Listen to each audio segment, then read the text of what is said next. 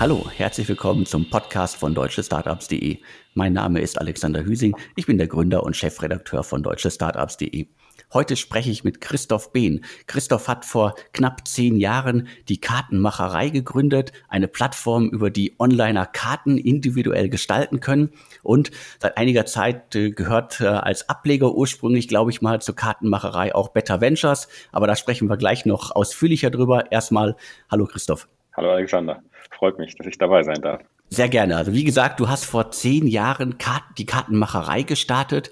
Wie kommt man auf die Idee, eine Plattform zu starten, über der man was ganz Undigitales, also Karten gestalten kann?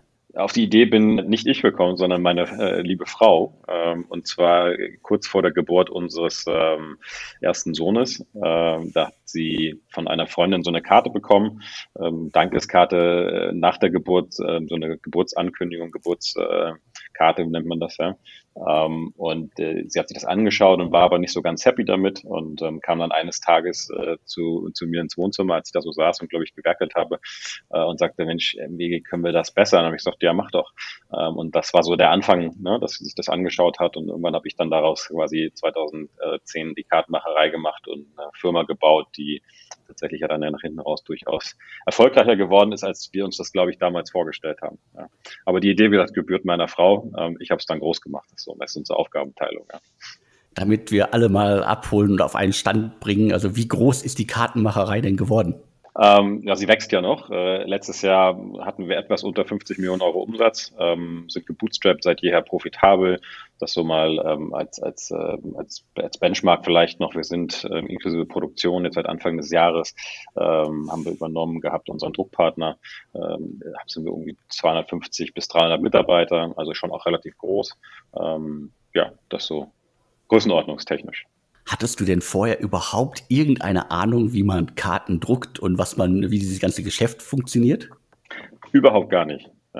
Also ähm, ich komme ursprünglich aus einer, aus einer Malerfamilie, ähm, Handwerkerfamilie, habe dann BWL studiert, ähm, zuletzt in Leipzig an der Handelshochschule und war dann fünfeinhalb Jahre bei Bain Company, Unternehmensberatung, habe alles Mögliche gemacht, aber nichts mit äh, Druckereien oder Druck, ähm, Online-Druck zu tun gehabt. Insofern war das, ähm, wir haben da quasi ein Kundenlied gesehen und haben uns dann da Stück für Stück reingearbeitet, ja, ähm, von Druck-PDFs erstellen, wie die aufgebaut sein müssen, mit Druckereien sprechen, verstehen, wie die produzieren, ähm, das ganze Thema Designs ne, über InDesign von Adobe und all solche Sachen haben wir uns alles, äh, oder habe ich mir dann alles selbst beigebracht. Ähm, und äh, ja, heute weiß ich, glaube ich, eine ganze Menge mehr, würde mich aber immer noch nicht als jetzt äh, Druckereiexperte ähm, bezeichnen. Ja.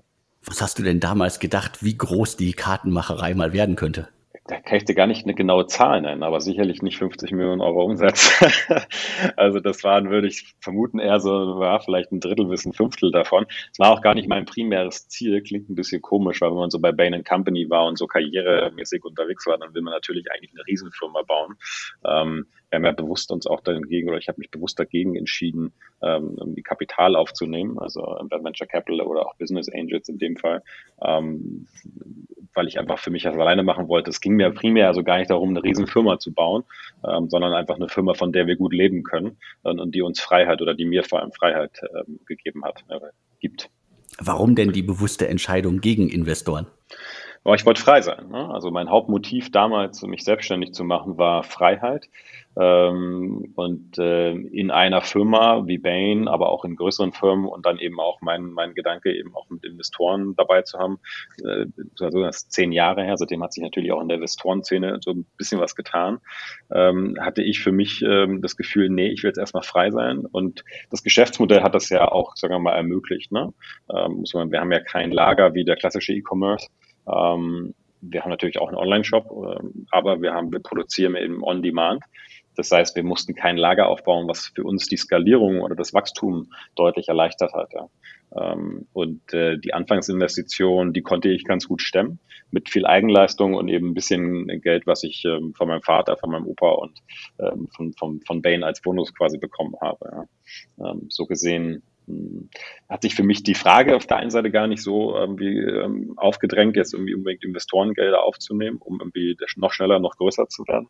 Und auf der anderen Seite wollte ich einfach frei sein. Ne? Ich wollte meine eigene Entscheidung treffen. Von äh, 0 auf äh, 50 Millionen, das hört sich jetzt nach einer sehr geradlinigen Geschichte an. Was waren denn die Höhen und die Tiefen des Unternehmens? das, da können wir jetzt, glaube ich, ein paar Tage zu reden. Ähm, ja, ich glaube, es gab, äh, es gab so nach zwei, drei Jahren so den Moment, dass wir gemerkt haben, wir sind wahrscheinlich in Deutschland jetzt Marktführer geworden, womit wir ja auch gar nicht so gerechnet haben und haben unseren ersten Konkurrenten damals sogar äh, von, von Rocket Internet, äh, eines der ersten Themen mitfinanziert. Ich würde nicht sagen ähm, aufgebaut, weil das war schon vorher da, aber zumindest mal eine Finanzierung davon bekommen. Also war schon so, so dieses, ähm, hey, das ist ein großer Wettbewerber. Das war so der erste Moment, als ähm, ich glaube, der Gründer mir damals mal so ein bisschen gratuliert hat zu dem, dass wir, wie unser Track war. Ähm, das war, das war der erste Moment. Es gab aber auch so diese, diese Tiefen, dass mal zu Weihnachten, äh, ich glaube, es war sechs Stunden an dem wichtigsten Tag in, in, in dem Jahr, also es war, glaube ich, der 16. Dezember, ich kann jetzt nicht genau sagen, welches Jahr es war, muss mal jetzt zurückrechnen, ich glaube, 2012 oder sowas vielleicht, stand unter Server ne? und ähm, dann lief man uns halt pro Stunde irgendwie und ich wusste ja nicht, wann es zu Ende ist. Ähm, das ging mir dahinter auf Grundeis. Ne? Ähm, also das war schon, das waren schon äh, Momente, ähm, und, und die gab es zuhauf, ne? in beide, in beide Richtungen, glaube ich. Ja? Ähm, und äh, ich, ich glaube sicherlich auch immer wieder dieser Punkt, ähm, dass man merkt, man, man steckt äh, an seiner eigenen Limitation. Ne? Also man wächst selbst, man hat irgendwie gute Leute reingeholt und hat sie aber nicht so gefördert und dann gehen sie wieder und man fängt wieder gefühlt von vorne an. Ähm, das waren schon harte Momente, ne? weil, das, das hat einfach, die, also die Skalierung der eigenen, meiner eigenen Persönlichkeit ähm, ähm hat, hat dann doch immer wieder Limitationen mit sich gebracht, ja. ähm, wo man dann eben auch sehr viel tief in sich reinschaut und sich irgendwie pff, dann doch so sagt, oh Mensch, äh, wie mache ich damit weiter? Ne? Also wie gehe ich damit um? Es war keine einfache Zeit. Also gerade als Single-Founder, mein Bruder war, war, war dann ein Jahr später dazugekommen, der ist allerdings fünf Jahre jünger. Ähm, dem fehlte natürlich dann so ein bisschen Erfahrung, die ich bei Bain schon ähm, irgendwie gemacht habe, eben auch, also einfach Real-Life-Erfahrung, sagen wir es mal so. Ähm, das heißt, ich war gefühlt gerade die ersten Jahre viel für mich allein unterwegs. Ähm, keine Investoren, kein Coach. Habe das dann immer mal geändert, ja. Ähm, ja, aber klar, also ich glaube, ähm, wir sind immer mal international gegangen. Ähm, Österreich, Schweiz lief super, gleicher, gleicher Kulturraum, würde ich mal so sagen. Und dann sind wir nach äh, Holland gegangen, in die Niederlande, und ähm, haben dann so nach drei, vier Monaten gesagt, wir stellen es wieder ein. Ähm, hatten das, glaube ich, gefühlt ein Jahr lang vorbereitet. Äh, und also jetzt nicht mit 20 Leuten vielleicht, aber schon ein signifikanter Effort für uns. Und äh, das dann wieder einzustellen, war auch kein einfacher, kein einfacher Moment. Ja. Ähm, wir haben irgendwann mal die, die Seite umgezogen von einem, ähm, von einem .com auf eine DE-Domain, also kartenmacherei.de war es nicht von Anfang an. Ja, äh, und in dem Zuge hatten wir ein, zwei Sachen außen vor gelassen die uns mal kurz bei Google ähm, richtig Probleme gemacht haben, wo wir auch, äh, mein Bruder und ich, glaube ich, beide aufgewacht sind, äh, schweißgebadet nachts und gesagt haben, fuck, was machen wir jetzt? Ne? Wie retten wir die Firma? Also da war die für uns quasi so immer, dieser Moment, dieses Firma ist weg, ja, ähm, äh, gab es sicherlich häufiger. Zuletzt zugegebenermaßen, ähm, als wir im Urlaub waren und äh, Corona in Deutschland ausbrach und die Umsätze innerhalb von wenigen Tagen äh, von sehr, also sehr positiven Wachstumsraten auf sehr negative Wachstumsraten äh, zurückging und, und äh, da ja noch so am Anfang gar nicht klar war, äh, wie lange das bleibt ne? und welche Auswirkungen das wirklich hat. So, ähm, das ist, ja, Unternehmerdasein ist, äh, hat viele Höhen und Tiefen, sagen wir mal so. Du hast es gerade angesprochen. Also es ist ja für viele Gründer äh, eine große Herausforderung, jetzt vom, äh, sagen wir, Solo-Gründer oder vom äh, kleinen Team dann irgendwann auf 10, 20, 50, 100 Mitarbeiter zu gehen. Also du hast diesen Schritt komplett mitgemacht. Es, es gibt ja auch genug, die äh, auf dem Weg dann einfach aussteigen, weil sie sagen, das ist gar nicht ihr Ding. Also das ist ja immer so meine Kritik an, an, an vielen Gründern. Also es gibt zwar große Gründerpersönlichkeiten, aber es gibt halt wenige Gründer, die halt zum Unternehmer werden. Würdest du sagen, dass du halt diesen Weg gegangen bist? Ja und nein. Also bis zum gewissen Grad ja. Ähm, ähm, aber jetzt habe ich ja dann doch auch mich den letzten, also ein bisschen mehr als ein Jahr her, ähm, ähm habe ich mich eigentlich entschieden, äh, Unternehmer, also Gründer, wieder mehr zum Gründer zu werden, sondern wieder mehr in die frühen Phasen zu gehen, sagen wir es mal so, ja. Die, also ich, ich hatte, wir hatten eine Firma mit, mit mehr als 200 Leuten zu dem Zeitpunkt und ich habe halt für mich gemerkt, ähm, diese große Firma managen, ja, auf eine Art und Weise, die wir, die, die glaube ich, bei Kartenmacherei, Better Ventures ähm, schon unique ist im Vergleich zu den meisten Firmen, die man draußen treffen würde. Ähm, sicherlich. Und so, wenn man das Konstrukt, das habe ich mir dann angeschaut und habe gesagt, hey, nee, also A, fühle ich mich nicht mehr so frei wie früher und es passt auch nicht unbedingt zu meiner Persönlichkeit. Ja, ich kann jetzt hingehen und natürlich das leben und kann das auch weitermachen. Ich habe auch eine gewisse Verantwortung. Oder ich finde eben ähm, Leute, die, die da eine größere Leidenschaft haben für so eine, für diese Firma, also für die nächsten zehn Jahre. Ja. Ähm, und, und ich glaube, es ist auch noch richtig, wenn man, wenn man nicht mehr mit, mit vollem Herzblut und mit voller Leidenschaft und mit passend zu der Persönlichkeit eben dabei ist, dann bringt es schon relativ große Trade-offs mit. Und ich, also da kann ich viele Gründer nachvollziehen, dass wenn sie dann immer mehr Manager werden, ähm, dann muss da schon, muss es halt in anderen Ecken passen. Viele machen das, glaube ich, auch aus, einfach aus Druck aus von Investorenseite. Ähm, und, und äh, also diese, diese sagen wir mal, Trans, Transformation ähm, ist nicht leicht, weil da gestern tatsächlich mit jemand anders drüber gesprochen, ne, dieses ähm, die Gründerpersönlichkeit ist halt nicht 100% überlappend mit der Managerpersönlichkeit.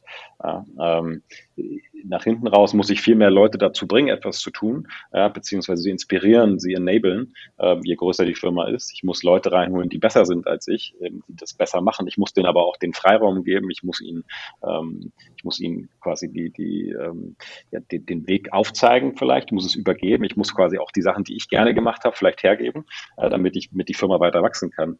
Ähm, das liegt nicht in der Natur jeder, jeder Gründerin, um es so zu sagen. Ja. Ganz viele von den Gründerinnen der ersten Stunde sind ja welche, die durchaus Micromanager sind, würde man jetzt mal sagen. Ja. Die äh, auf der einen Seite einen krassen äh, Vorwärtsdrang haben, auf der anderen Seite aber eben auch sagen können, ähm, hey, ich mache das jetzt einfach mal. Ne? Also Macher, klassisch. Und ähm, wenn du jetzt einen Macher nimmst und dann sagst, äh, ihr dürft jetzt nur noch Fragen stellen und ihr dürft nicht mehr Antworten geben, was ja so ein bisschen so Management-Leadership-Themen sind, ja, ähm, dann fühlt sich das manchmal an so ein bisschen wie so eine gewisse Kastration, um so sozusagen. Und bin das ähnlich. Ja. Ähm, die Menschen, die mich kennen, wissen das auch. Ich bin eher jemand, der Antworten gibt, als irgendwie Fragen stellt. Und, und äh, ich glaube, dass äh, diese Transformation nicht einfach ist. Trotzdem habe ich sie jetzt schon mit zehn Jahren natürlich ähm, relativ lange gemacht, ähm, aber eben auch für mich entschieden, ich will jetzt nicht die nächsten zehn Jahre machen. Ne? Ähm, ich möchte gern, möchte gern wieder von vorne irgendwie neue Themen starten oder zumindest dabei sein. Also zehn Jahre ist ja auf jeden Fall eine lange Zeit. Also da gibt's ja genug Gründer, die haben in der Zeit in Berlin äh, gefühlt fünf Unternehmen gegründet, äh, drei davon vor die Wand gefahren und äh, zwei halt irgendwie im Chaos weitergegeben. Deswegen, also zehn Jahre sind ja durchaus eine lange Zeit. Und du hast es gesagt, am Anfang hast du es alleine gemacht, später ist dein Bruder mit an Bord gekommen. Wie ist das denn so, ein Unternehmen mit seinem Bruder zu führen? Ja, anfangs ähm sagen wir es mal so, ähm, war es nicht einfach, äh, weil wir, glaube ich, trotzdem, dass wir Brüder waren, uns nicht wirklich kannten. Ja, das ist das Spannende. Man hat, glaube ich, von seinem Bruder, äh, Schwester, hat man immer so eine gewisse ähm, so eine Vorstellung, ne, wie, wie die ticken. Und ich glaube, wir hatten gegenseitig die Vorstellung, dass wir relativ ähnlich ticken und haben dann gemerkt, das tun wir eigentlich gar nicht. Ähm, was, was nach hinten raus natürlich positiv ist, weil wir dann eigentlich diverser waren, als vielleicht am Anfang man hätte vermuten können. Ähm, wir haben uns viel gestritten. Es war durchaus emotional. Ähm, wir sind beides sehr emotionale Menschen, also sehr, sehr, sagen wir mal, intensive Menschen, würde ich das mal nennen. Ähm, haben wir für uns einen Weg gefunden, äh, miteinander zu kommunizieren und immer die Konflikte wurden immer weniger und das Vertrauen immer größer. Das Vertrauen ist natürlich, wenn du, wenn du, wenn du deinen Bruder mit an, an Bord hast, ist das Vertrauen, Grundvertrauen einfach schon mal größer. Ja? Das heißt, äh, die, das Verzeihen von Fehlern gegenseitig ja, ist natürlich, also ist per se eher gegeben, zumindest ähm, so wie wir aufgewachsen sind. Ähm, und das Gute ist, dass wir halt einen, von den Werten her sind wir eigentlich, sagen wir mal, 100% Overlap. Ja? Und das ist ja so dieses Grundkonstrukt, glauben wir an die gleichen Themen, ähm, das definitiv.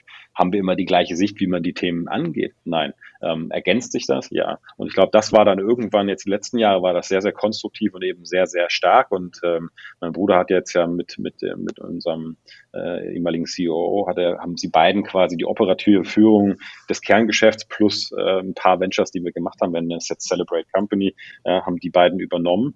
Ähm, und da hat es natürlich schon enorm geholfen, äh, dass man da mit dabei war, ähm, äh, weil ich dem einfach zu 100 Prozent vertraue dass dies, die Art und Weise, wie wir es aufgebaut haben, also das Warum dahinter, dass sich das nicht ändert, ja, äh, wenn ich von Bord gehe. Und ähm, klar, wenn man so ein Baby dann irgendwie zehn Jahre lang aufgebaut hat, dann will man das natürlich partout eigentlich nicht, dass sich jetzt irgendwie von einem Tag auf den nächsten Tag irgendwie die Identität ändert und all das, was man da reingesteckt hat an Zeit, an, an, an Blut, an Schmerzen, an Schweiß, ja, dass das irgendwie ähm, ja, irgendwie jetzt äh, verloren geht dann von einem Tag auf den nächsten. Euer Unternehmenssitz äh, war immer irgendwo in äh, Richtung Bayern am Ammersee.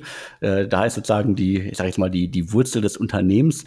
War das für euch jetzt ein Vorteil oder ein Nachteil, dass ihr da jetzt äh, für den Berliner in der Provinz sitzt oder dass ihr halt äh, überhaupt fernab von den Startups-Hotspots sitzt? Also dadurch, dass wir keine Investoren drin hatten, ähm, war es jetzt kein riesen ähm, Nachteil, was das angeht, weil wir das einfach nicht gebraucht haben. Ähm, Im Recruiting war es zunehmend dann schon ein Nachteil. Deswegen haben wir dann ähm, relativ zeitnah meinem Bruder ein Hamburger Büro gemacht und wir haben dann jetzt ähm, vor ein paar Jahren auch ein Münchner Büro dazu gemacht. Mit Hamburg und München haben wir zwar nicht Berlin, aber ich glaube, München ist ja jetzt nicht so weit weg ähm, und Hamburg ist eigentlich auch, was Recruiting angeht, gut, ähm, kriegt man gute, gute Leute. Ähm, und das waren eigentlich so der, das waren die Nachteile, die wir so 2014, 2015 gemerkt haben ähm, und haben das dann gekippt. Ja. Haben da dann deutlich mehr investiert eben in die Städte. Ähm, weil gerade so ähm, Mitarbeiter, die irgendwie noch frisch von der Uni oder kurz danach kommen, die wollen jetzt noch nicht unbedingt außerhalb von München leben. Ja. Und das Rausfahren ist dann einfach ein Trade-off, der für, für viele Leute zu groß ist. Ähm, deswegen haben wir jetzt, ähm, wie gesagt, Stadtbüros ähm, zusätzlich zu einem Büro, was immer noch außerhalb ist, ähm, aber das ergänzt sich ganz gut. Ja. Also dadurch haben wir jetzt eine relativ große Flexibilität. Aber ja klar, nach einer gewissen Zeit, ab einer gewissen Größenordnung ähm, war das schwieriger. Das berichten ja immer wieder Startups, die, sagen wir jetzt mal, von äh, Berlin aus in der Provinz sitzen, dass es spätestens beim Recruiting dann irgendwann Probleme macht, weil man halt Leute nicht äh, in die Region kriegt und vor allen Dingen halt Leute, die vielleicht vorher in Hamburg oder in Berlin gearbeitet haben. Und das war dann bei euch dann auch so. Ähm, richtig, genau. Ähm, heute sind wir halt, ich meine, das ist jetzt fünf Jahre her, ne? Heute ähm, haben wir tatsächlich auch Remote-First-Leute, also Remote-Mitarbeiter zunehmend auch, also mehr, sind da komplett offen. Ähm, dadurch hat man natürlich eine andere Flexibilität. Aber das hat uns halt genötigt, dadurch, dass wir relativ früh zwei und dann auch irgendwie seit drei, vier Jahren jetzt auch schon drei Büros haben, uns alles mit Videokonferenzsystemen ausgestattet. Das heißt, eigentlich jedes Meeting hat automatisch einen Google Meet Link ähm, und wir, wir haben uns daran gewöhnt, so zu arbeiten. Dadurch sind wir jetzt nach hinten raus sogar noch flexibler. Das heißt, wir haben, könnten sogar Mitarbeiter auch in Berlin haben, ja, die dann irgendwie aus dem Homeoffice rausarbeiten oder eben vom Land. Jetzt gerade dann Corona ist ja gerade Homeoffice. Das war für uns überhaupt gar keine Umstellung. Ja. Also wir, die, die, die Herausforderungen, die wir vor fünf Jahren hatten, haben wir, glaube ich, ähm, ganz gut gemeistert durch die Büros und sind dadurch eben noch flexibler geworden, was Remote Work angeht. Und jetzt auch die Umstellung war für uns bei Corona war überhaupt gar kein Thema. Ja, also natürlich ist es eine Umstellung für jeden Einzelnen, gerade wenn ich alleine zu Hause lebe, aber eben für uns als Team war das jetzt, haben wir da keinen kein äh, Arbeitszeitverlust oder Produktivitätsverlust, ähm, wie gesehen. Eher das Gegenteil sogar vielleicht noch. Die Corona-Krise hast du jetzt schon einige Male angesprochen. Äh, ihr musstet sozusagen äh, leiden. Äh, viele E-Commerce-Unternehmen konnten ja äh, vorzüglich äh, Gewinne erwirtschaften in den vergangenen Monaten. Äh, Karten hat man vielleicht dann nicht so gebraucht, weil keine Hochzeiten, keine Feste, keine Feiern. Also wie hart hat es euch wirklich getroffen? Ja, durchaus hart, aber muss dazu sagen, ich bin dann zu dem Zeitpunkt bin ich dann relativ schnell aus der komplett operativen äh, Verantwortung raus. Das war eigentlich eh so geplant, vielleicht ein bisschen langsamer. Und das Team, wir haben ein ganz großartiges Leadership-Team die letzten Jahre aufgebaut und das Team hat ähm, den Laden so schnell, ich sag mal, also hat ihn nicht einfach nicht aus den Fingern gleiten lassen. Ne? Also natürlich sind die Umsätze runter. Ähm, teilweise um die 50 Prozent hatten wir Wochen, wo wir minus 50 Prozent versus vorher waren. Das ist natürlich schon, schon heftig. Ähm, das kriegt man jetzt nicht so kom äh, einfach kompensiert. Ähm, aber wir haben einfach äh, stark auf Kosten und auf, auf mal Geld auf dem Konto geachtet. Ähm, alles, alle Mittel und Wege, also alles in, in Bewegung gesetzt, um, um eben da gut durch die Krise zu kommen. Das hat das Team grandios gemacht. Und also ich würde es mal so sagen, wir sind gestärkt rausgekommen und wir sehen durchaus natürlich immer noch eine gewisse ähm, Schwäche auf den Event-Themen im Vergleich zu dem, wie es vorher geplant war oder wie wir es im Vorjahr gesehen haben. Ähm, aber sind da auch, haben da auch schon einen, einen deutlichen Rebounds äh, gesehen. Äh, auf der anderen Seite äh, profitieren wir dann eben doch auch von manchmal von diesem Offline-to-Online-Shift bei Themen, die nicht eventabhängig sind. Ja. Ähm, aber es ist natürlich äh, eine, also keine einfache Zeit gewesen und da sind wir auch ähm, ehrlicherweise froh gewesen, dass, dass dann so Instrumente wie Kurzarbeit ähm, gut funktioniert haben, ja? ähm, dass das äh, tatsächlich äh, gut funktioniert hat. Wir mussten jetzt kein äh, kein, kein KfW-Darlehen ähm, aufnehmen. Ähm, das haben wir ganz gut so hinbekommen. Ähm, äh, aber also es war sicherlich keine, keine einfache Situation und da sind wir definitiv vom E-Commerce einen, Tacken weg. Ähm, ich glaube, langfristig werden wir genauso wie die E-Commercer jetzt profitieren, äh, werden wir da eben auch von profitieren, einfach mehr Shift äh, to Online nochmal ist.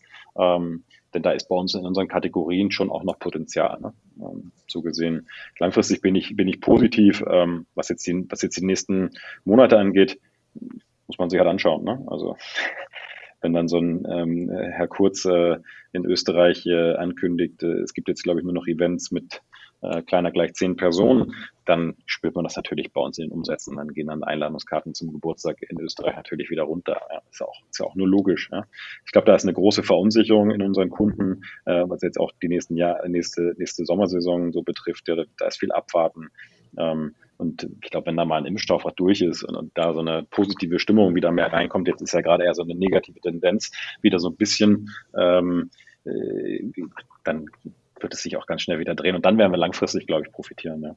Aber ihr liegt immer noch äh, bei den Zahlen unter Vorjahr und geht auch davon aus, dass es noch längere Zeit so bleibt. Ja, weit unter Feuer liegen wir nicht. Also nee, also unter Feuer liegen wir nicht, wir wachsen wieder. Ähm, dadurch, dass wir auf anderen Themen stärker wachsen als eigentlich geplant. Ja. Ähm, also das ist durchaus positiv. Das Team hat auch, hat auch neue Themen gefunden in der Zeit. Also haben natürlich dann ähm, den Fokus geschiftet von den großen Events, von Hochzeit, von Geburtstagen weg auf andere Themen erstmal.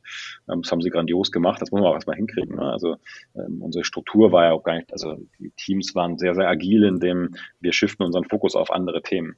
Ähm, da hat uns unsere Organisation äh, tatsächlich die Karten gespielt, die wir vor fünf Jahren irgendwie angefangen aufzubauen, kleinen crossfunktionalen Teams. Und die Teams haben da wirklich ähm, einen grandiosen Job gemacht, äh, Themen die, sagen wir mal, sonst nicht auf der Agenda ganz oben standen, entweder komplett neu irgendwie zu entwickeln oder eben, sagen wir mal, Veränderungen, also die Themen, die noch funktionierten, ähm, eventunabhängig sind, eben zu pushen, so dass man dort eben, ähm, äh, sagen wir mal, das, was man woanders verloren hat, wieder ein bisschen kompensieren kann. Und aus dem Kompensieren sind wir jetzt schon so, dass wir, dass wir gut wachsen. Ähm, nur mit einem anderen Umsatzmix würde ich es mal nennen. Ja. Kannst du noch mal ein Beispiel geben? Also welche Themen äh, waren vorher nicht so auf der Agenda, die dann äh, durch Corona auf die Agenda gekommen sind? Ja, ein Beispiel ist, wir haben das jahrelang uns immer wieder angeschaut. Ähm, das mal, wir, wir verkaufen ja im Grunde ähm, Mehrfachkarten. Also es gibt keinen wirklichen Begriff dafür. Ja? Aber wenn man jetzt auf das Thema Grußkarten schaut, worunter wir irgendwie fallen, ich mag den Begriff nicht, ähm, dann ist Grußkarten ja Einzelkarten, sowas wie eine Glückwunschkarte, eine Gratulationskarte, eine Beileidskarte, so eine Karte, die ich irgendwo mit hinnehme, die ich jemand schicke. Ähm, und auf der anderen Seite eben Einladungskarten, Dankeskarten, das sind dann in der Regel irgendwie größer zehn Stück, ja, ähm, zur Hochzeit, zur Geburt, ähm, äh, zu Weihnachten gibt es natürlich auch so Karten, wo man ein paar mehr schickt, in Anführungszeichen. Und unser Fokus liegt da ja auf dem Zweiteren. Ähm, wir haben uns das Einzelkartenthema einmal angeschaut, das ist aber sehr stark durch, durch Retail getrieben. Das heißt, das ist der, die meisten Karten irgendwie, wahrscheinlich 99 Prozent werden davon eben nicht online verkauft, ähm, sondern ähm, in den Geschäften, ne? also im Drogeriemarkt, ähm, in der Papierhandlung, ähm, im im Supermarkt so. Und die, wir haben uns das Thema jetzt, als Corona kam, ähm, war dann ja relativ schnell so dieses Thema, wir können schicken jetzt eine Karte auch ins, Alten, ins Altenheim, ja, weil wir dürfen ja nicht mehr hingehen. Also das war so ein plötzlich gab dieses Thema plötzlich auf und ich kann jetzt auch nicht mehr in den Laden gehen, ich kann jetzt nicht mehr zu, also als Team hat dann tatsächlich Bilder geschickt, äh, dass sie beim DM waren und es waren einfach keine Karten mehr in den Ständern drin. Und ich gesagt, okay, dann machen wir das doch jetzt vielleicht mal. Und dann hat das Team das relativ schnell ähm, online gestellt. Äh, und das ist tatsächlich ein, ein kleiner Umsatz äh, im Vergleich zu den anderen Themen, aber halt eben hat trotzdem geholfen und es hat vor allem auch wir, mal, psychologisches Moment gebracht. Ne? Also äh, wenn man erstmal so einmal komplett niedergeschlagen ist und der Umsatz deiner Kategorie irgendwie plötzlich, deiner Hauptkategorie plötzlich irgendwie bei minus äh, 80 Prozent steht, so dann fragst du dich natürlich, okay, was mache ich jetzt? Also wie geht das jetzt weiter? Was mache ich jetzt? Die nächste das ist erstmal ja, das ist kein schönes Momentum für die, für die Teams gewesen. Und dann dieses, wir bauen wieder neue Sachen, ähm, die in die richtige Richtung gehen, also die uns wieder positive Signale senden, auch Feedback von Kunden. Das hat dann schon geholfen. Ja. Und das war jetzt ein Beispiel. Ne? Du hattest gerade auch schon mal die Internationalisierung angesprochen. Also Niederlande hat äh, nicht geklappt. Äh, wie ist denn allgemein euer Unternehmen aufgestellt? Ja, wir sind in Deutschland ist sicherlich unser Abstand unser größter Markt, äh, sind in Österreich, Schweiz gut unterwegs, glaube ich. Da sind wir, in den dreien sind wir mit Abstand Nummer eins. Ähm, und dann sind wir in Frankreich unterwegs. Ähm, Frankreich ist ein bisschen dichter von, von, der, Kult, von der Kultur her, wie die Events gelebt werden, wie zu den Events vor allem auch kommuniziert, eingeladen, Danke gesagt wird. Ähm, und auch so vom, vom Design-Taste tatsächlich relativ nah an uns dran, also an, an den, am deutschen Kulturraum. Und da wachsen wir stetig. Also das, das sieht gut aus. Also die Wachstumsraten sind in Frankreich natürlich äh, auf einer kleineren Base am größten. Ähm, aber das ist positiv. Wir haben da auch ein komplett eigenes Team ähm, von, ich bin mir jetzt nicht ganz sicher, aber wahrscheinlich so zehn Französinnen. Äh, ich glaube, es sind tatsächlich alles Französinnen, ähm, die, die ähm, Frankreich quasi mit der deutschen Plattform im Hintergrund ähm, alleine vorantreiben. Du hast gesagt, also Niederlande hat nicht funktioniert, äh, Frankreich äh, wächst. Wie geht ihr allgemein damit um? Also wo seht ihr noch Wachstumspotenzial? Ach, es gibt viele Wachstumspotenziale ähm, und äh, ich kann dir das gar nicht im Detail mehr genau sagen, weil ich dazu tatsächlich so weit, zu weit weg bin, würde ich mal so formulieren. Ähm, die Teams, äh, wir haben die Teams im Prinzip so aufgebaut, dass die, dass die verschiedene Zielgruppen steuern. Ja, verschiedene Zielgruppen, sei es regional oder eben themenspezifisch. Ähm, und die sind immer sehr nah am Kunden, machen viele Kundeninterviews, gucken sich natürlich viele Zahlen an und, und entwickeln eigentlich immer wieder neue Produkte, neue Kategorien, neue Produktbereiche. Ja, das heißt, ähm, also zum Beispiel im B2B ist noch ein Riesenthema, äh, was wir uns noch gar nicht wirklich angeschaut haben, wo wir immer so ein bisschen reinluken, weil wir zu Weihnachten natürlich B2B-Kunden haben. Äh, Internationalisierung ist sicherlich nicht uninteressant, ähm, da auch noch mehr zu machen ein bisschen mehr in Frankreich zu pushen, ähm, vielleicht sich auch mal äh, einen, einen Partner international zu suchen, mit dem man das gemeinsam macht, ja, die vielleicht schon ein bisschen äh, größer in bestimmten Märkten drin sind, die aber von uns als europäischen Marktführer im Kartenbereich irgendwie profitieren, also äh, ja, von uns äh, profitieren könnten, um ja, mit, wo man gemeinsam dann vielleicht nochmal schneller oder größer werden kann. Ähm, ja, und sicherlich das Thema hm, so Fotoprodukte, ähm, alles, was so äh, sagen mal so Fotobücher, Sachen an die Wand. Ähm, ist jetzt auch nicht uninteressant, wird nicht unser Kerngeschäft, glaube ich, werden. Das ist, ähm, da ist auch sehr viel Wettbewerb drauf. Aber wir sehen es halt zu unseren Events, dass die, die ähm, Kunden sowas schon anfragen, das Fotobuch im gleichen Design wie die Hochzeitsdankeskarte oder die Hochzeitseinladung. Dann lass uns jetzt mal über Better Ventures sprechen. Also ursprünglich mal als äh, Company Builder gestartet, inzwischen auch so als äh, ja, Investor unterwegs. Also wie ist die, die Geschichte dahinter? Better Ventures haben wir vor knapp zwei Jahren äh, gegründet als ähm, so als Dachmarke, um eben neben der Kartenmacherei, dem Kerngeschäft, äh, neue Ventures aufzubauen, äh, die, wie sagen wir mal, den Unfair Advantage, also den, den, die Vorteile der Kartenmacherei ähm, eben auch nutzen sollen, die Ventures. Das hat auch eigentlich ziemlich gut funktioniert, haben viele in Frage gestellt, ob das funktioniert. Wir haben natürlich eine Zeit lang gebraucht aus so einem eher Corporate-Denke, wie man an Projekte plant, so, ne? auch, auch nach acht Jahren waren wir schon da, ähm, hinzu, wir müssen wieder eben in so ein Company-Building-Modell reingehen mit Entrepreneurs and Residents. Was heißt das jetzt eigentlich, dass die alles dürfen und nichts müssen? Also haben wir viel gelernt, ähm, viel wirklich ähm, Innovation. Mein Bruder und ich waren da auch sehr, sehr intensiv mit dabei ähm, gemacht, haben hauptsächlich im Hochzeitsbereich Themen angestoßen. Ja, ähm, und dann kam eben Corona. Äh, dann waren, war natürlich dieses Momentum mal kurz weg, weil in Hochzeitsthemen konntest du einfach nichts mehr verproben. Ja, gerade also da waren einfach keine Kunden, mit denen du hättest sprechen können äh, in dem Moment und wo du ein Geschäftsmodell Lean, in, in, in Lean Startup Style und die hättest validieren können. So, und das war das eine und das zweite war natürlich auch ähm, so das Ganze basierte darauf, dass wir aus dem Cashflow der, des Kerngeschäftes mh, neue Ideen quasi so ein bisschen Amazon Style ja, ähm, also das, was da ist an Cashflow wieder reinvestieren. Und ähm, das ist, haben wir hauptsächlich in People reinvestiert. Ähm, und dann haben wir gesagt, äh, das, was wir eigentlich schon irgendwie auch geplant hatten, dass mein Bruder und der Patrick, unser, äh, unser ehemaliger CEO, sich quasi um das Kerngeschäft plus die Ventures, die Sinn gemacht haben zu dem Zeitpunkt, die wir dann teilweise pausiert haben und jetzt wieder, nachdem es wieder angefahren ist, wieder hoch und zurück. Das haben wir quasi dann in Celebrate Company.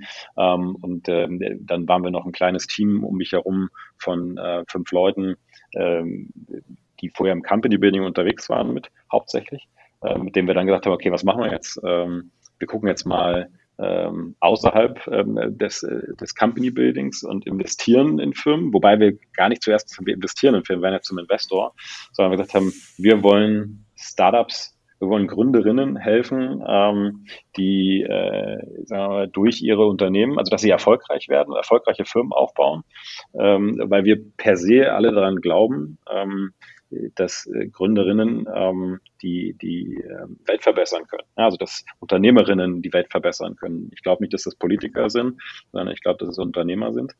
Ähm, und äh, wir haben uns hingesetzt, okay, was können wir jetzt tun, ähm, um denen zu helfen? Was sind denn die großen Herausforderungen? Damit tatsächlich angefangen, einfach Lean Startup zu machen, ähm, haben mit knapp 100 Startups, also Gründerinnen, ähm, gesprochen ähm, und äh, mit denen über deren Herausforderungen gesprochen. Also was, was läuft, was läuft nicht.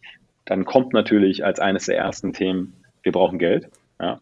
Ähm, aber, und das kommt dann als zweites eben auch dazu, wir brauchen auch irgendwie Hilfe. Ne? Wir brauchen Sparring. Ähm, wir haben ganz viele Fragen. Wir brauchen Leute, die uns schon mal gemacht haben. Ähm, gerade von Leuten, die durchaus ein bisschen erfahrener sind, ähm, weil die wissen schon es zu schätzen, ähm, jemanden an der Seite zu haben, der oder die irgendwie dir erklären kann, weil es schon zehnmal gemacht hat oder auch hundertmal gemacht hat, wie man jemanden rekrutiert. Ne? Also was auf was du eigentlich achtest.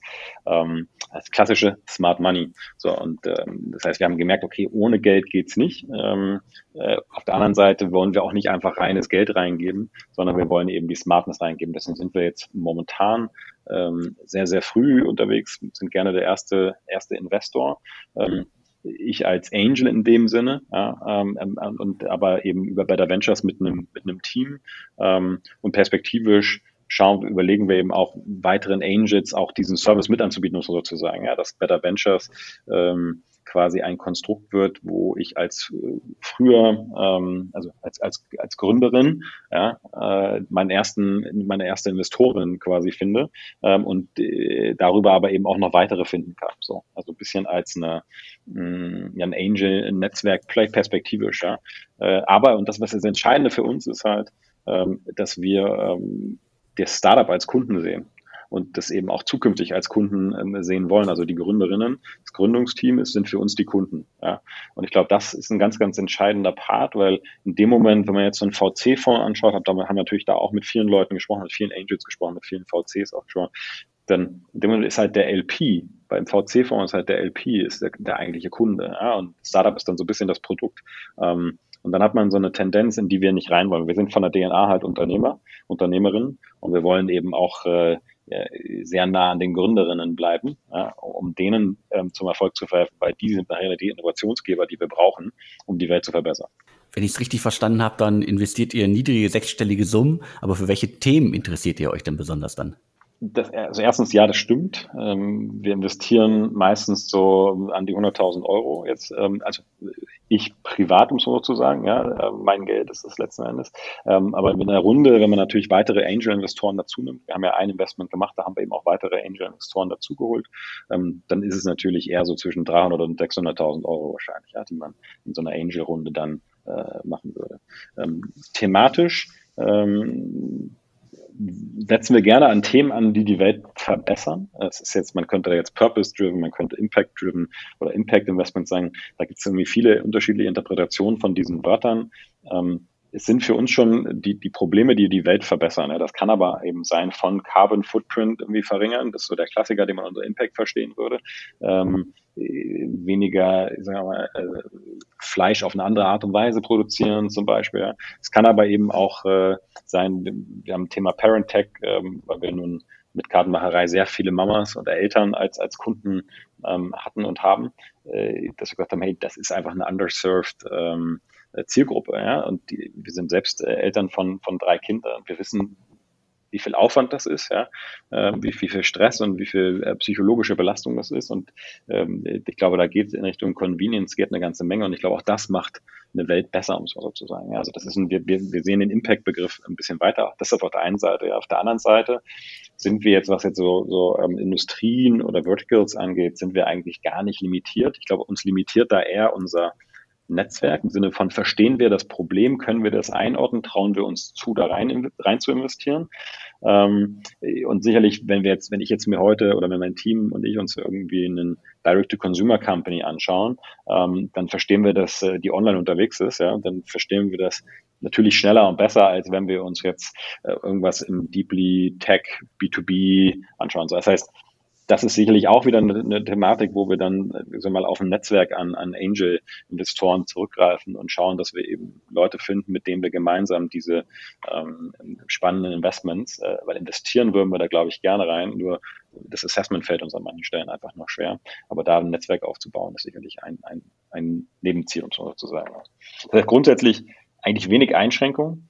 Glaube auch, dass es in dieser ganz frühen Phase, das hat der Gründer von AngelList mal relativ klar gesagt, in so einer ganz frühen Phase, ja, wenn du Pre-Seed unterwegs bist, ähm, solltest du in deinem Portfolio nicht zu sehr Einschränkungen äh, machen, denn du kannst nicht irgendwie 10 Jahre, 15 Jahre vorausschauen. Das heißt, wenn du jetzt sagst, ich mache nur ein bestimmtes Thema Pre-Seed und das Thema kommt erst in 15 anstatt in 10 Jahren wirklich, geht das durch die Decke, dann ist im Zweifel dein IRA einfach deutlich schlechter. Und klar, als Investor ähm, guckst du jetzt nicht nur darauf, dass die Welt verbessert wird, du willst natürlich schon auch einen gewisses, gewissen Return erwirtschaften damit. Und ich glaube auch, dass das auf diesen, auch auf den Impact-Themen ähm, deutlich mehr möglich wird, weil A, die Kunden das verstehen und auch früher hat man immer gesagt, so ob du jetzt Bio draufschreibst oder nicht, macht das wirklich einen Unterschied oder ob das jetzt irgendein GTOS-Standard ist oder nicht. Ich glaube, dass das halt viel, viel wichtiger geworden ist. Das sehen wir auch in unserem ersten Investment Everdrop. Ähm, da ist das nach hinten raus ist so ein Marketing-Thema. Ja, die Leute gehen da so drauf, fahren da so drauf ab äh, und das ist ja positiv. So. Und ich glaube, dass das gut ist und dann auch die Investorengelder sich da, da hinschieben werden, ja, dass man mehr in Sustainability, Impact, äh, weltverbessernde Themen investiert und nicht unbedingt ins nächste Facebook. Ja. Everdrop hast du gerade angesprochen. Die verkaufen äh, Putzmittel, also nachhaltige Putzmittel, wenn ich das richtig im Kopf habe. Das passt sozusagen dann in diesen Impact-Fokus und ist natürlich äh, B2C. Das heißt, da kennt ihr euch aus. Äh, worauf ich jetzt nochmal hinaus will, ist das ganze Thema Impact oder Social Startups. Ja, da sieht man deutlich mehr. Und eine große Kritik an diesem ganzen Segment in den vergangenen mal, zehn Jahren war ja immer, das sind zwar Startups, die die Welt verbessern wollen, aber die Gründer haben nie den Fokus aufs Geld verdienen. Hat sich das geändert?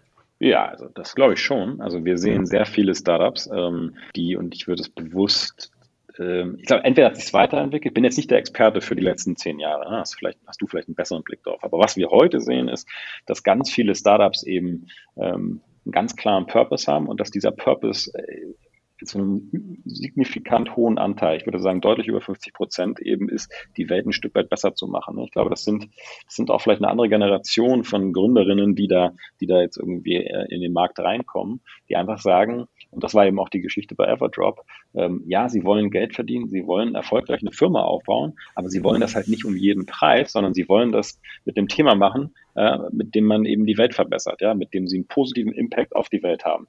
Und äh, ich glaube, das ist, das ist einfach Zeitgeist und ähm, und jetzt nicht im Sinne von Trend, äh, marketingmäßig Zeitgeist, sondern es ist einfach, die Leute haben das verstanden. Greta sei Dank, glaube ich, ja, sind diese Themen einfach deutlich prominenter. Hab da auch mal mit einem Investor darüber gesprochen, der, der in dem Bereich vor ein paar Jahren einen Fonds geraced hat. Der sagt, wenn ich das heute machen würde, würde ich viel leichter die Gelder dafür bekommen.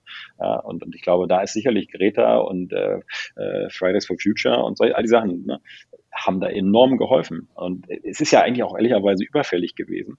Nur ähm, ja, ich glaube jetzt nicht, dass die Investorenszene da die, ähm, die offenste war, sondern ich glaube, da musste erstmal der Kunde ein Stück weit zeigen, hey, ich will da auch was haben, bevor die dann sagen, hey, cool, jetzt können wir doch mal da was äh, investieren, signifikant. Und jetzt die letzten Monate hat man ja schon durchaus einige Investments gesehen. Ähm, in Everdrop hat ja zum Beispiel auch Holzbrink investiert, ähm, die ähm, wo, wo man sagt, hey, das hätte jetzt, man hätte man jetzt vielleicht vor ein paar Jahren noch nicht gesehen. Ne? Also ich glaube schon, dass sich das verändert hat, ja. Definitiv, also äh, Holzbrink und auch diverse andere VCs, die äh, vor zehn Jahren niemals in solche Themen investiert haben, halt immer mit dem Hintergrund, dass solche Themen halt vor zehn Jahren halt meistens nicht auf wirtschaftlichen Erfolg ausgerichtet waren. Also kann man ja immer sehen, wie man will, aber im, im Grunde war das in großen Teilen so und das hat sich erst in den letzten Jahren geändert. Was mich nochmal interessieren würde, äh, du investierst jetzt in, äh, in Gründer, in, in Startups, hast selber niemals irgendwie für dein Unternehmen äh, Geld aufgenommen. Hat dich schon mal ein Gründer gefragt, äh, warum investierst du eigentlich in Startups, wo du doch selber nie selber Geld haben wolltest? Ja, natürlich. Und meine Antwort darauf ist, ist, ist eine ganz ehrliche. Also ich bin von Natur aus ein sehr ehrlicher Mensch, ein offener Mensch. Und also das ist ja durchaus eine Kritik, die, die ich durchaus bekomme oder eine Frage tatsächlich, ja. Ähm, und ich sage mal so, ja, ich wäre, ich würde gerne den, also den Investoren äh, Mimen bauen, ähm, ermöglichen, äh, den Zugang zu denen, vielleicht gab es die auch damals schon, ähm, den Startups zu ermöglichen, die ich nicht hatte. So, ja, weil ich glaube schon, dass gute Investoren gerade so Smart Money, die Angels am Anfang, sehr viele Vorteile für ein Startup mit sich bringen können. Und da geht es gar nicht primär um das Geld, sondern geht es vor allem um das Sparring, was ich in den ersten Jahren definitiv verpasst habe und was ich erst später festgestellt habe, was für ein Riesenhebel das eigentlich ist. Ja. Ähm, was für ein Beschleuniger das ist für mich in meinem persönlichen Wachstum, wenn ich Leute habe, die ich schon mal gemacht habe, von denen ich lernen kann. Und ähm, ich glaube, äh, das ist die Antwort, die wir den Leuten, die ich den Leuten gebe, und das verstehen sie in der Regel auch, ja. Ähm, und das Zweite, was dazu kommt, ist, wir haben eben mit den Gründerinnen gesprochen und die meisten Gründerinnen sagen dann, naja gut, also wenn ich, äh, wenn ich dich reinlasse, dann eben, also ähm, verstehe ich, dann will ich auch Geld von dir haben. Ja? Also niemand lässt jemand an einem Erfolg mit partizipieren oder sehr wenige nur alleine auf, ich helfe dir, ich berate dich. Ja? Ähm, und natürlich tun wir das auch so. Ähm, also wir sind, wir machen ja sehr viel Sparing, sehr viele Gespräche, für die wir keinen Euro sehen und für die wir auch keine Anteile haben wollen. Ja? Ähm, und äh, neben Better Ventures ähm, ähm, bauen wir noch so eine kleine, kleine äh, Content-Portal, wie auch immer man das nennt, nachher äh, parallel jetzt auf, ja, ähm, wo es eben einfach um gutes Unternehmertum geht. Ja. Ähm, und also ich glaube, das Better Ventures wird nicht mein einziges Thema bleiben, sozusagen. Ähm, denn also meine, meine eigene private Mission ist, und die deckt sich sehr, sehr stark mit dem Team von Better Ventures, ist, ähm, dass ich glaube, dass nochmal Unternehmerinnen ja, äh, werden die Welt verändern zum Positiven. So. Und das heißt, wir, meine Mission ist, mehr Leute dazu, davon zu überzeugen, auf eine gute Art und Weise Unternehmen aufzubauen ähm, und dadurch die Welt zum Besseren zu verändern. Und äh, Better Ventures kann da ein Hebel drin sein, denn die meisten Unternehmensgründungen brauchen eben eine kleine Anschubsfinanzierung. Und warum sollte ich nicht die auch von jemandem holen, der es ehrlicherweise ohne das äh, gemacht hat? Weil die DNA, mit der wir in die Firmen reingehen, ist nicht, wann kommt die nächste Runde, wie man es von durchaus diversen Investoren ja immer wieder hört, sondern ähm, hey, wie schaffen wir es dann eigentlich mit dem wenigsten Geld die beste Firma zu bauen ja, und die Welt zu verändern? Und ich glaube, das ist, ähm, das ist die DNA, die sie eben von uns und, äh, und mir in Persona eben auch mitbekommen. Und die schätzen äh, die meisten Gründer, die ich jetzt getroffen habe, eben schon. Klingt nach einem Konzept. Äh, schon mal vielen Dank für die Ausführung. Ich bin, glaube ich, jetzt erstmal durch mit meinen Fragen. Gibt es noch was, was dir wirklich wichtig ist? Ich glaube, die wesentlichen Punkte ähm, haben wir schon, haben wir schon gesagt. Und ähm, wie gesagt, ich glaube, das Wichtigste ist mir ist, ähm, dass die Botschaft klar rübergekommen ist und auch für Gründerinnen.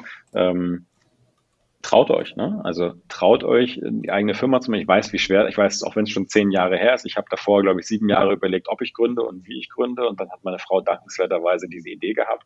Ähm, das war für mich der Einstieg. Und ich weiß, wie schwer es ist, immer wieder was Neues anzufangen. Man hat so, man hat Ideen, aber dieser Sprung von aus dem, was man kennt, was loszulassen und was Neues zu starten, dieses Risiko einzugehen, traut euch, ne? Sucht euch die Inspiration, sprecht mit anderen Leuten und, und dann glaubt nicht, dass ähm, auch einem erfolgreichen Gründer, den man jetzt mich vielleicht bezeichnen könnte, ähm, äh, das nicht schwer gefallen ist. Das war jetzt nicht das Erste, was ich sofort gemacht habe, ähm, eine eigene Firma zu gründen, sondern ich habe da wahrscheinlich äh, tagelang, wochenlang mit mir selbst äh, gestritten und gefochten, ob ich das jetzt mache oder nicht.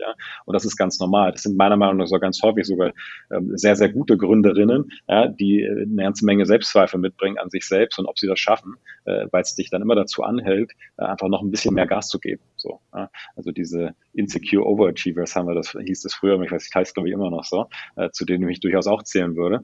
Ähm, die sind aber ganz häufig da, dass sie sagen, hey, ich traue mich jetzt nicht, ich, ich warte noch mal. Und wenn Leute mit mir sprechen und sie sagen, ich könnte jetzt in die Beratung gehen, ich könnte jetzt irgendwie hier hingehen und ich könnte ähm, oder ich könnte meine eigene Firma machen, ja, dann rate ich ihnen, hey, probiert's aus, ihr verliert nichts. Ja. Also ich habe noch niemanden gehört, der eine Firma versucht hat zu gründen oder gegründet hat, ein, zwei Jahre und es dann wieder gestoppt hat, weil es nicht funktioniert und der gesagt hat, oh, das hätte ich jetzt hätte ich nicht machen sollen. Sondern du lernst, man lernt so viel, wenn man das tut, ja. Man lernt so viel relevantes Wissen darüber, die nächste Firma zu gründen im Zweifel, ja. Ähm, dass man das, dass ich jedem dazu raten würde, ähm, das ruhig auszuprobieren. Ne? Und auch früh, eher früher als später. Ähm, insofern, dass das mein Rat oder mein, meine einzige Botschaft, die ich vielleicht noch mitgeben wollte. Traut euch, Unternehmerin zu werden. Ähm, es gibt da viele tolle Leute draußen, von denen man lernen kann, mich inklusive, aber da gibt es eben noch ganz viele mehr ähm, draußen, die gerne, gerne helfen, auch ohne irgendwie Anteile, auch ohne Geld irgendwie dafür zu nehmen, ähm, weil sie eben einfach per DNA davon überzeugt sind, dass Unternehmerinnen die Welt verbessern. Das klingt gut. Vielen Dank für das Gespräch. Vielen Dank für deine Ausführungen. Vielen Dank, von, dass ich dabei sein durfte und dass ich meine Worte loswerden lassen durfte. Hat mich sehr gefreut. Ja, mich auch. Und mir bleibt jetzt nur noch zu sagen und tschüss. Und tschüss.